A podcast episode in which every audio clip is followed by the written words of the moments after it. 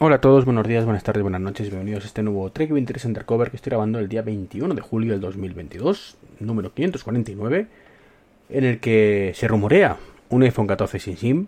Sinceramente, solo con SIM me parece una muy, muy, muy mala idea a día de hoy. Insisto, a largo plazo me parece genial, pero viendo cómo funcionan las cosas y que no solo dependen de Apple, eh, espero que ese rumor pues no, no sea, sea un rumor que alguno, algún feliz se ha inventado y no vaya a ningún lado. Eh, solo hay que ver lo que pasa cuando cambiamos de dispositivo, la locura que nos supone cambiarlo, la tarjeta, que eh, des desconectará, desactivame el operador, dame otra, se vuelven locos. Supuestamente cuando es un cambio de iPhone a iPhone, bueno, pues eh, con la copia de seguridad em, creo que ya puedes meter la propia tarjeta, con lo cual sería estupendo y maravilloso, pero eso es la teoría. Entonces, como prefiero sobre seguro, y tengo todavía tarjeta mmm, física, pues lo siento mucho, pero preferiría ir en este tema, en este tema concretamente, piano piano, despacito y con buena letra, porque no la muy parda. Una, idea, una idea que es muy buena, pues podría ser garete. Eh, lo suyo sería que nuestra tarjeta estuviera asociada a un tipo de usuario, contraseña o alguna cosa de estas, de manera que tú accedes a la web del operador y automáticamente tienes acceso a lo que sea y haces lo que corresponda. Pero como no es así, pues, como digo, poco a poco. Bueno, eh, cambiando de tema, volviendo al tema domótico, este que tanto me mola, eh, tengo que deciros que los últimos días he estado jugando un poquito con, con Amazon Echo Show de 5 pulgadas que, que, me corresponde, bueno, que me responde por hacer el, el pedido del mismo, con el con el e-ring, el e-ring, pues el ring, mejor dicho, todavía no ha llegado, ya veremos cómo me las apaño, pero bueno, yo he estado jugando un poquito con el, con el Amazon Echo, Echo Show 5 y tengo que deciros que tengo la misma sensación de siempre. O sea, es, es lo que realmente me, entristece porque cada vez que, que compro un nuevo dispositivo me pongo a jugar con él y veo en qué ha cambiado. O sea que, bueno, primero me entristece que Amazon tenga tan abandonado el tema este de, de, los antiguos, ¿vale? Por ejemplo, el, el, Echo Dot, ¿no? El Spot, mejor dicho, siempre me lío los dos. Es desastroso. O sea, el por qué, por ejemplo, podemos utilizar la cámara del Eco 5, del Eco Show 5 como cámara de seguridad con muchas comillas y no la del Eco Spot, pues que venga Amazon y me lo explique. Pues ni idea. Pero luego lo más triste de todo, eh, más allá de esto, mm, es pues es que está todo igual, está todo igual de abandonado. O sea, mmm, y esto es aplicable a todos los, altavoces, ¿eh? O sea, ya no os, hablo solamente del Eco Show 5, sino que estamos en 2022 Mm, estamos ya casi en 2023, por qué no decirlo, con Mater a la vuelta de la esquina. Sí, quedan todavía unos cuantos meses, ¿no? Pero ya me entendéis. Y, y tengo que deciros que esto es la misma sensación de siempre. O sea, en, Amazon, ¿vale? En Alejandra. Pues, mmm, sinceramente, para ser lo que es, en Estados Unidos, aquí en España está abandonado no, lo siguiente. No hay casi ninguna skill decente en español. Si queremos podcast, pues gracias a Jobs, que mejor he dicho, pues tenemos Pocket, eh, la, versión de, Apple Podcast mm, que la ha sacado. Vale, genial. Pero ¿y los que no lo utilizamos qué? Yo utilizo Pocket Cast. Creo, a lo mejor estoy equivocado, pero que en inglés está Pocket Cast. En español, ¿por qué no? Ah, pues no lo sabemos. Es la sensación de que Amazon en este caso lo complica mucho, lo complica muchísimo para, para que esté unos idiomas y no otros. No, no lo sé, no he desarrollado nunca para, para plataforma. Mm, en su momento vi algún tutorial, me queda medias, mm, falta tiempo, es lo que tiene. Eh, y lo mismo pasa con Brink, la lista de la compra. Pues Brink, por ejemplo, funciona perfectamente con, con Google. Entonces, si funciona con Google y existe Brink para en inglés, en francés y en alemán, ¿por qué no me lo sacas en español? Muy mal muy mal.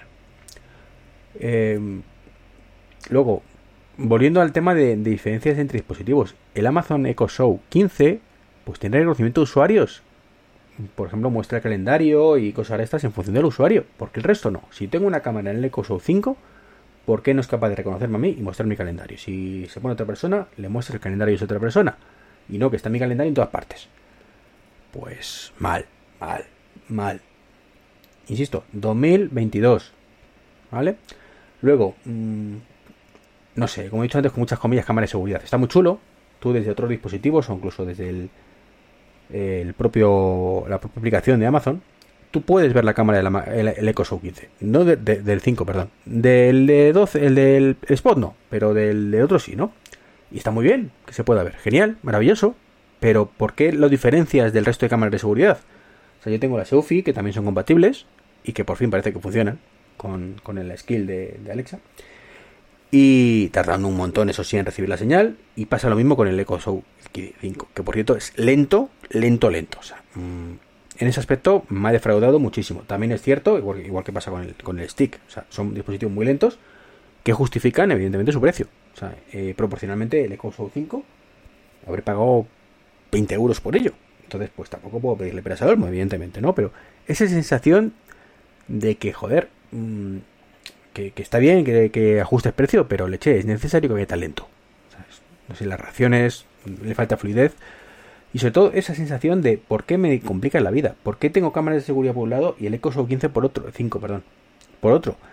¿Por qué mm, desde el Amazon, la aplicación de Amazon tal, no puedo ver las cámaras de seguridad, pero sí la del Amazon Echo? O sea, no tiene ningún sentido. Y aparte, bueno, está bien eso. Em, cuando tú lo ves, te aparece un banner en el propio dispositivo diciendo un familiar está viéndote. Y puedes en cualquier momento cancelar la, la esa, ¿no? Eh, por un lado está bien. Claro, por otro lado, como si, si es un familiar que no quiere que le veas, estupendo. Mm, pero si estás en la casa sola y de pronto se conecta y es un caco, pues dice, no quiero, le da y a tomar por saco. Mm, no sé. Son sensaciones raras esto, ¿no? En fin, mm, como digo, sensaciones encontradas. Por lo que he pagado, estoy muy contento, evidentemente, pero estaría mucho más contento si funcionara un poquito mejor. Y Google, por otro lado, y aprovecho, pues tengo que decir que está igual. Igual. Seguimos. bueno, tenemos el milagro desde hace unas semanas de que ya funciona Apple Music, estupendo, maravilloso. Pero, ¿y el resto? ¿Por qué seguimos en los dispositivos de Google solo con soporte para calendarios de Google? O sea, mm, es lamentable. Lamentable y triste. Yo no utilizo los calendarios de Google. Y me mata eso. Me mata eso. ¿Qué queréis que os diga? Y luego, pues la interfaz de la aplicación, pues como la de Amazon. Muy, muy mejorable. En esto aquí Apple le da mil vueltas y me quedo corto. O sea, mil, diez mil, veinte mil. ¿Vale? No podemos hacer ahora casi nada desde la aplicación. Para casi todo, te, cualquier cosa te dice que, que uses un Chromecast. Es desesperante. Desesperante. La aplicación de Google es desesperante. Y poco más. Y Siri, bueno, pues en su mundo, claro. Si casi aplicaciones de terceros y las que hay pues funcionan como funcionan, con un soporte que tienes en el iPhone cerca y actúa de intermediario realmente el dispositivo y todo el rollo. Y bueno, si me quejo de Google con los calendarios, pues con Apple lo mismo, ¿eh? O sea, mm, ¿por qué no tengo acceso a, mi, a nada que no sea iCloud? ¿Vale? Pues tampoco tiene mucho sentido. ¿Vale? Pero bueno. Es muy triste, muy triste, como digo, que en pleno 2022 sigamos exactamente igual que hace años. Esto lo puedo entender hace 5 años. Ya menos de 5 no lo entiendo. No lo entiendo. Y es, como digo, muy, muy, muy lamentable. Igual que me parece lamentable sentirme como me siento, y ahora sí, por fin, el tema que llevo semanas para comentaros, que me siento engañado. Me siento engañado por algunos fabricantes y desarrolladores, os lo digo sinceramente, en unos casos más que en otros, pero por ejemplo, yo ya lo he dicho una vez, Parking Door. Compré Parking Door, encantado de la vida, porque tiene soporte para abrir desde el Apple Watch el garaje. Bueno, pues estamos hablando de Parking Door, que por cierto tengo que cambiar de micrófono y de día, estoy ya el viernes, día 22, creo que es 22, sí, concretamente. Eh, tuve que parar de grabar el podcast de ayer y, bueno, pues ni me acordé luego de retomarlo y, bueno, pues me acabo de dar cuenta que no, lo había ni, terminado ni publicado. Así que estoy ahora con otro micrófono, con el interno del MacBook Pro, hablando, como digo, de, de Parking Door y de esas otras empresas que me siento engañado por ellos, ¿vale? ¿Por qué me siento engañado por Parking Door? Como os decía, eh, yo cuando contraté Parking Door o cuando compré el dispositivo Parking Door, me aseguraron por activa y por pasiva que eso era compatible con Apple Watch. Y era cierto, y era cierto. Es más, me llegaron a decir que era cierto hasta de forma independiente. Es decir, que yo podía utilizar Parking Door desde mi Apple Watch sin necesidad de tener el móvil cerca. Evidentemente, ya sabía yo que eso era mentira, ¿vale? Que estaba muy mal informada la persona que me lo dijo. Eh, era comercial además, pero bueno, dije, venga, aceptamos barcos. Mm, acepto tener que llevar el móvil para abrir Parking Door. Me parece un, fallo garrafal, pero lo aceptamos. Y, así se quedó la cosa. ¿Cuál es el problema? Pues que al principio Parking Door funcionaba como casi todas las aplicaciones del Apple Watch, dependiendo del iPhone, y era una extensión y demás. ¿Qué ocurre? Que hace un par de años o tres, pues llegaron a la, a la conclusión o los amigos de Apple, más que llegar a la conclusión directamente, cerraron el grifo, dijeron que ese tipo de aplicaciones ya no podía funcionar más y que tenían que actualizarlas. Y para no que dijo, paso. Así que retiró la aplicación. Por supuesto, desde hace, ya digo, dos, tres años que esto ocurrió, mm, cada vez que les preguntas te dicen que sí, que sí, que están en ello, que están en tareas pendientes, que no nos preocupemos y que va a volver la aplicación del Apple Watch. Eh, bueno, insisto, la, fecha que he dicho tantas veces a lo largo de este podcast, ¿vale? 2022, casi 2023, y esto sigue exactamente igual. Es más, en algún momento llegaron a decir que sacarían también versión compatible con, con CarPlay, que sería lo suyo, para abrir la puerta del garaje directamente desde el coche. Pues no. Eh, tienen la aplicación completamente o prácticamente abandonada. Se han centrado muchísimo más en otras funcionalidades mm, del negocio. También son los de mi parking y no sé qué más. Entonces, bueno, que yo lo entiendo, que, mira lo que les sale más rentable, pero que, de verdad que no nos cuenten minongas. O sea, mm, está, que retiren de la venta el parking door, que mantengan lo que tenemos y ya está, ¿vale? Pero que, no me cuenten más historias, que es el gran problema que tenemos con todo esto. Igual que me pasó un poco lo mismo con Nuke. Nuki, que no, Nuke, Nuke o no que mejor dicho, que no Nuki, ¿vale? Que es la cerradura que tengo yo y estoy encantado con ella no que eh, creo que los más viejos del lugar recordaréis que os hablé de un candado, un candado que funciona por Bluetooth. Y lo mismo, lo mismo en aquel momento. Eh, es, me, lo cedieron además, no me acuerdo muy bien, una empresa para que lo revisaran en el canal. ¿vale? No recuerdo ni cómo se llamaba. Mobile Fan, puede ser. Pero el caso, como os decía, es que, bueno, pues en aquel momento mm, vi que tenía el Nokia. Eh, hablé con el servicio técnico de Nokia eh, y me dijeron que, que, estaba previsto para una futura versión la compatibilidad con el Apple Watch. El lo que yo lo quería para ir al gimnasio, ¿vale? En aquel momento yo iba al gimnasio y me venía genial, ¿vale? Para poder llegar, dejar el, todo en la taquilla y simplemente pues llegar y abrirlo, eh, no es que fuera el mejor invento del mundo, pero pues, pues sí, ¿no? De hecho, me venía bien, incluso para el trabajo, que también teníamos taquilla, ¿no? Aunque no entraba en ese momento y lo dejé para el trabajo. Eh, total, que el tiempo fue pasando. Yo me acostumbré, la aplicación era un poquito mala, por cierto, o es un poquito mala, a usarlo directamente, ya directamente sin la aplicación, o sea, ya por el código este suyo de, pulsar y, tal, porque no había manera de que. Porque yo dejaba el móvil dentro de la taquilla en algunos casos. O sea, me iba a la piscina, pues dejaba el móvil en la taquilla. Mm, y claro, era muy arriesgado eh, poder abrir cada vez que estuvieran muy cerca, que es una de las opciones que, ofrecían, ¿no? Entonces, bueno, pues yo lo que hacía era dejar el móvil a taquilla y abrirlo pues con el código de desbloqueo propio del candado. Como digo, esto pues fue evolucionando con el tiempo y, bueno, es que evolucionando pasando el tiempo y aquí ni Dios sacaba nada del Apple Watch. Tú les preguntabas cada seis meses, un año, sí, sí, estamos trabajando en ello. Eh, y llegó un momento que decían que, que están esperando el lanzamiento de un nuevo producto que salía en septiembre, estoy hablando a lo mejor esto en marzo o abril y que en el momento que salía el producto en septiembre, pues que ya lanzaba la aplicación para Apple Watch, yo pensando, venga, vale, pero no sé qué tiene, qué relación tiene, pero bueno, puede, por motivos comerciales que lo, que lo quisieran unir, ¿no?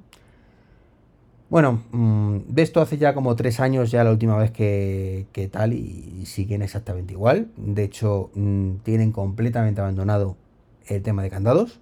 Mm, se han centrado una vez más, como, como en el caso anterior, en controles de acceso para empresas y cosas estas, los candados los tienen completamente abandonados, que me parece totalmente legítimo, entre comillas, ¿vale? Pero que no me vendan motos. Y de hecho, con iOS 15 recuerdo que la aplicación dejó de funcionar y pasaron semanas hasta que actualizaron la aplicación para que pudieran, por lo menos la gente que tuviera un Nokia, eh, funcionar bien con, con, iOS 15. O sea, con eso ya os digo bastante, ¿no? Y simplemente pues se arreglaron el tema del Bluetooth para que funcionara y punto. O sea, mantenimiento lo justo, básico y necesario. Eh, así que nada, ahí tengo el Nokia muerto de asco. Mi amiguete Dani, de hecho, compró uno y luego compró otro. Mm, y fue, yo lo tengo sin utilizar. Eh, y es algo que me ha decepcionado muchísimo. O sea, pero no os podéis imaginarte cuánto. Porque es que, bueno, ahora afortunadamente ya las taquillas de los gimnasios en muchos casos pues son de estas que van con NFC y con la misma pulserita que entras en el gimnasio en la taquilla, ¿no? Al menos en el último que estuve era así, ¿no? Que me, me sorprendía gratamente con lo cual, bueno, un problema menos, pero mm, es la sensación esa de, qué necesidad tienes, ¿sabes? Cuando es una cosa que la idea es muy buena. Bueno, no, debe ser tan buena, no debe haber tanto negocio cuando nadie lo saca, ¿no? Pero a priori, para, los que somos fan aférrimos del Apple Watch, pues mala idea no parecía, ¿no? Por lo menos a, a priori mala idea no, no parecía. Pero bueno, es lo que lo que toca. Y esos son los dos principales, los dos principales que ahí me, supuestamente me han decepcionado hasta decir basta. ya hablamos de una pieza de hardware comprada específicamente por esa compatibilidad. Eh, pero desde luego mm, muy decepcionado con, estas empresas como Parking Door y Nokia. O sea, muy decepcionado. Y también muy decepcionado con Pixelmator. O sea, Pixelmator, ese, ese pseudo Photoshop que venía revolucionando todo, que de hecho lo revolucionó todo mucho más económico que el Photoshop, sacó Pixelmator, yo compré Pixelmator en su momento, no sé si fueron 40 euros, una cosa de estas. Y cuando he ido a reinstalarlo en el MacBook Pro con M1, me encuentro con que, que no, que no, que no hay forma de instalarlo, que no hay forma de desde la página web acceder a esa compra previa, que en ningún sitio hacen referencia a esa versión anterior, o sea, es como mm, ha desaparecido el mapa, ¿vale? Entonces, bueno, pues mi, licencia, pues a tomar por saco. Básicamente, ¿no? Todo es Pixelmator Pro, Pixelmator Pro, Pixelmator Pro, Pixelmator Pro que he comprado también, evidentemente, para poder tener una versión un poco legal y decente, pero que me parte el alma. Mm, ese apoyo que le dimos inicialmente a, a Pixelmator, que no te, sea capaz ni en su página web, tener una referencia, o por lo menos yo no la he encontrado, a esa versión más antigua, entre comillas, y que sinceramente, para lo que hago yo, me basta y me sobra. Pero bueno, me tengo que gastar otros 50 euros o no sé cuánto es en la versión Pro. Y ahí está, ¿no? Como digo, bueno, pues entiendo que, saquen versiones renovadas, que la renueven cada cierto tiempo y demás. Perfectamente, sí lo entiendo. Pero, pero joder, mm, qué menos que un poco de respeto a las versiones antiguas y, y, bueno, pues por lo menos hace referencia. Y si tienes un Mac antiguo, pues a lo mejor no te interesa la nueva, sino te interesa la antigua, ¿no? Entonces creo que lo suyo es tenerla ahí. Y luego ya a otro nivel, a otro nivel, pues tenemos eh, Fantastical, OnePassword o Tweetbot, que básicamente, pues yo te di la pasta, mm, muchas gracias, y ahora me paso al modelo de suscripción, mm, donde, pues, ¿qué quieres que te diga? Te agradezco entre poco y nada que me dieras la pasta previamente. Entonces, bueno, eso es la historia, ¿no? Eh, sobre todo cuando son herramientas porque, que yo creo que no está justificado ese, tipo de, de, pago por suscripción. O sea, entiendo perfectamente que el, desarrollador tiene que vivir, tiene que cobrar por su trabajo, pero también tienes que ofrecer algo que justifique ese, esa suscripción, ¿no? Y hemos llegado a un punto donde te están pidiendo suscripciones de 5, 6, 7, 8 euros al mes, que recordemos que es lo mismo que te pide pues HBO, por ejemplo, Disney Plus eh, o similar entonces, bueno, pues eso, eso es lo que a mí particularmente me, escama, ¿no? Que, que, joder, que es que creo que, son un precio muy, muy poco equitativos. O sea, si antes eh, pedías por tu aplicación 4 mm, euros, ¿vale? Pues a lo mejor era poco, a lo mejor era poco, pero de ahí a que ahora pidas 4 euros al mes, pues, que, te diga? O sea, es que no me parece ni medio razonable. Y, en el iPhone, bueno, pues los que teníamos la versión anterior, pues nos respetan y, y más o menos hace esas funcionalidades limitadas y demás, pero por ejemplo la versión nueva, yo soy incapaz de usarla en Mac. No me coge los calendarios nativos. Tendría que darle de alta a través de la suscripción. O sea, que, que no está mal, no está mal, pero, pero no lo veo yo como, como un gasto justificable, insisto. O sea, yo cuatro pavos al mes no me gasto por un calendario. y voy a, mirar los precios porque estoy hablando de memoria, ¿no? Pero, pero ya digo que, yo creo que no está ni mucho menos justificado. O sea, mm, va por la versión ahora 3 y pico de para Mac. Y si yo aquí me voy a administrar la cuenta y gestiono la suscripción, fíjate lo que digo, ¿eh? 40, o sea, 5,50 euros al mes y 44 euros al año por una aplicación de calendario. Pues hombre, ¿qué quieres que os diga? O sea, si eres una empresa y vives de esto, y pues bueno, pero creo que ni aún así, o sea, ni aún así tiene justificación estos precios. O sea, si me dices 5 euros al año, ¿qué es lo que costaba antes tu aplicación? Fija, pues aceptamos barco, ¿vale? Aceptamos barco, pero, pero no. Y es que ni siquiera es familiar. Es decir, si quieres el plan familiar son 80, 71 euros al año. Como digo, un completo despropósito que yo particularmente me siento pues engañado en cierta manera. Engañado en cierta manera. Eh, de hecho, en el Mac ya ni lo utilizo. Y, en, en, iOS, pues lo sigo utilizando porque me gusta más, por ejemplo, el widget que tiene para el Mac, o sea, para el iPad y demás. Pero cada día me cuesta más justificar el uso, ¿eh? O sea, yo cada día estoy pensando más, me paso la aplicación nativa y a tomar pues, saco fantastical. Y no descarto que, esto ocurra en algún momento más pronto que tarde. O sea, quizás con iOS 16 de, me olvide de Fantastical y vuelva a la aplicación nativa. No lo sé. No lo sé, pero estoy muy decidido. Igual que One Password, pues un poco lo mismo, ¿no? Aunque la gente, en este caso sí quizás esté más, más justificado que esa suscripción, pero no el precio. O sea, me parece un precio muy desorbitado para lo que ofrece, eh, teniendo en cuenta pues, que tiene ya el kitchen este, el llavero de, de Mac, más o menos, te guarda un poco las distancias y, te lo hace más o menos parecido. Hay cosas muy chulas todavía, que, bueno, con la licencia de software y, demás, que es por lo que lo utilizo yo. Y que para eso me sirve la versión antigua que tengo. Entonces tampoco me he molestado. Pero desde luego, pues eso, un poquito, pues eso. Que se pasan los desarrolladores mucho. O sea, creo sinceramente que todos tenemos que vivir pero que no puedes pasar de pagar 8 em, euros para toda la vida o 5 euros para toda la vida a directamente 5 euros al mes. O sea, no, no está justificado, insisto. Si esto me dices, eh, One Password antes eran 7 euros, imaginaos, al, para toda la vida, o 15 o 20. Y ahora es eso, cada 3 años lo puedo entender. O si son 5 euros, si son 5 euros al año, lo puedo entender. Pero mm, estos precios, sinceramente, no. Y lo de Tweetbot ya ni os cuento. O sea, Tweetbot que, te cobraban con cada versión, cambiaba cada año y te cobraba otra vez y otra vez y otra vez por cuatro cosas nuevas. Eh, bueno, pues, pues así me ha pasado, que al final yo utilizo Twitter nativo en el Mac, en, en iOS utilizo Tweetbot, la que pagué, la última que pagué, y para ver cuatro cosas me vale, porque yo la verdad es que cada vez soy un usuario menos menos hardcore de Twitter o de redes sociales en general. La verdad es que acabé muy quemado, acabo muy quemado y, bueno, pues de hecho cuando pongo algo rara vez me contesta ya nadie. Así que deduzco que no soy el único y la gente de confianza un poco que, más interactuaba pues está un poquito igual o simplemente, bueno, pues que como desaparecido el mapa, pues tampoco es tan allá, ¿no? Entonces, bueno, pues es un poco la, la situación que estoy actualmente. Bueno, miento, miento, me acabo de dar cuenta que me falta hablaros de una más, de una más, y es CoGeek esa empresa de domótica que, yo abracé, abracé hace ya unos añitos. Eh, domótica estoy decidiendo con dos además. Como digo, con, con Kogi, que es una de ellas, que, como digo, abracé. Puse muchísimos interruptores de la casa. Mm, en su momento, pues de hecho todavía tengo todo el salón puesto. La cocina puesta.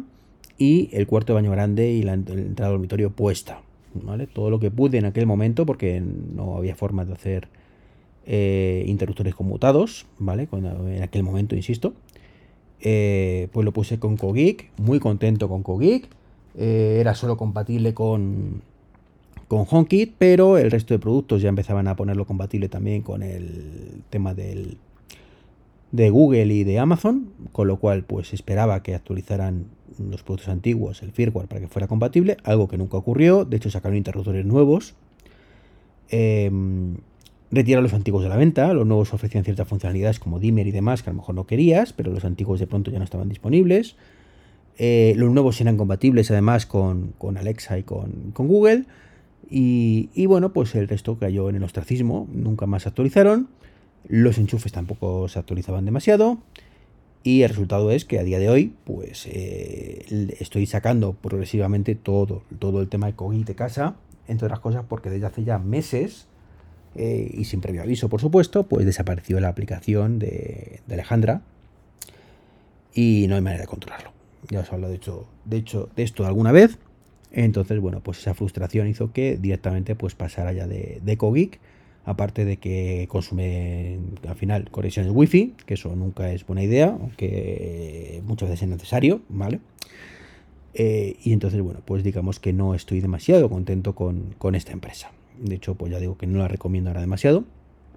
A pesar de que siguen vendiendo cosas, sus, aplicaciones son bastante malillas.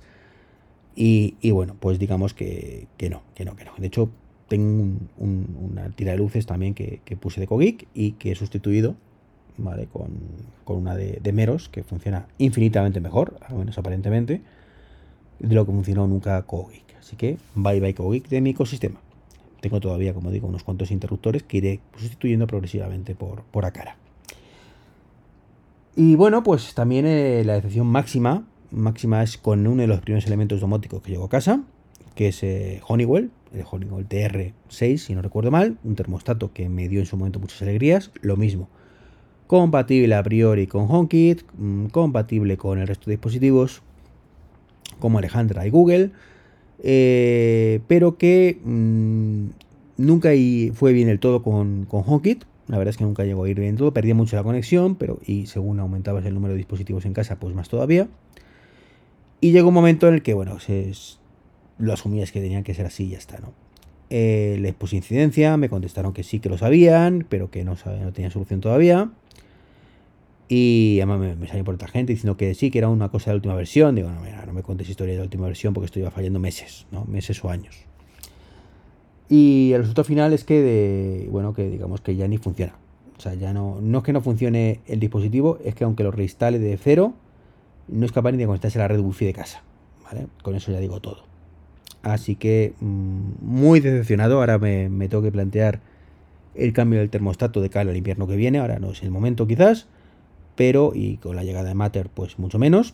Pero mm, este invierno, pues sinceramente, mm, me tocará cambiar el termostato otra vez. Y me dolerá muchísimo. Porque es un gasto importante quizá en su momento. Que creo que ni siquiera rentabiliza económicamente. Pero bueno, sarna con gusto no pica, ¿no? Así que nada, pues estas son las empresas de mis decepciones. Principalmente, ya digo, mm, está la de hardware. Las de hardware son las que me llaman por el camino a amargura. Con el caso de EcoGeek, como decía, como el caso de, Honeywell. Mm, no me fío más de, estas marcas. Y por supuesto, Nokia y Parking Door. O sea, estas cuatro son para, para embarcar, ¿no? Y el resto, bueno, ya os he contado. Pues esto es todo, me he alargado bastante, la verdad es que mm, me quería hacer un podcast un poquito más corto, pero bueno, un poco, como grabo poco, un poquito más largo tampoco pasa nada. Un saludo y hasta el próximo podcast, chao chao.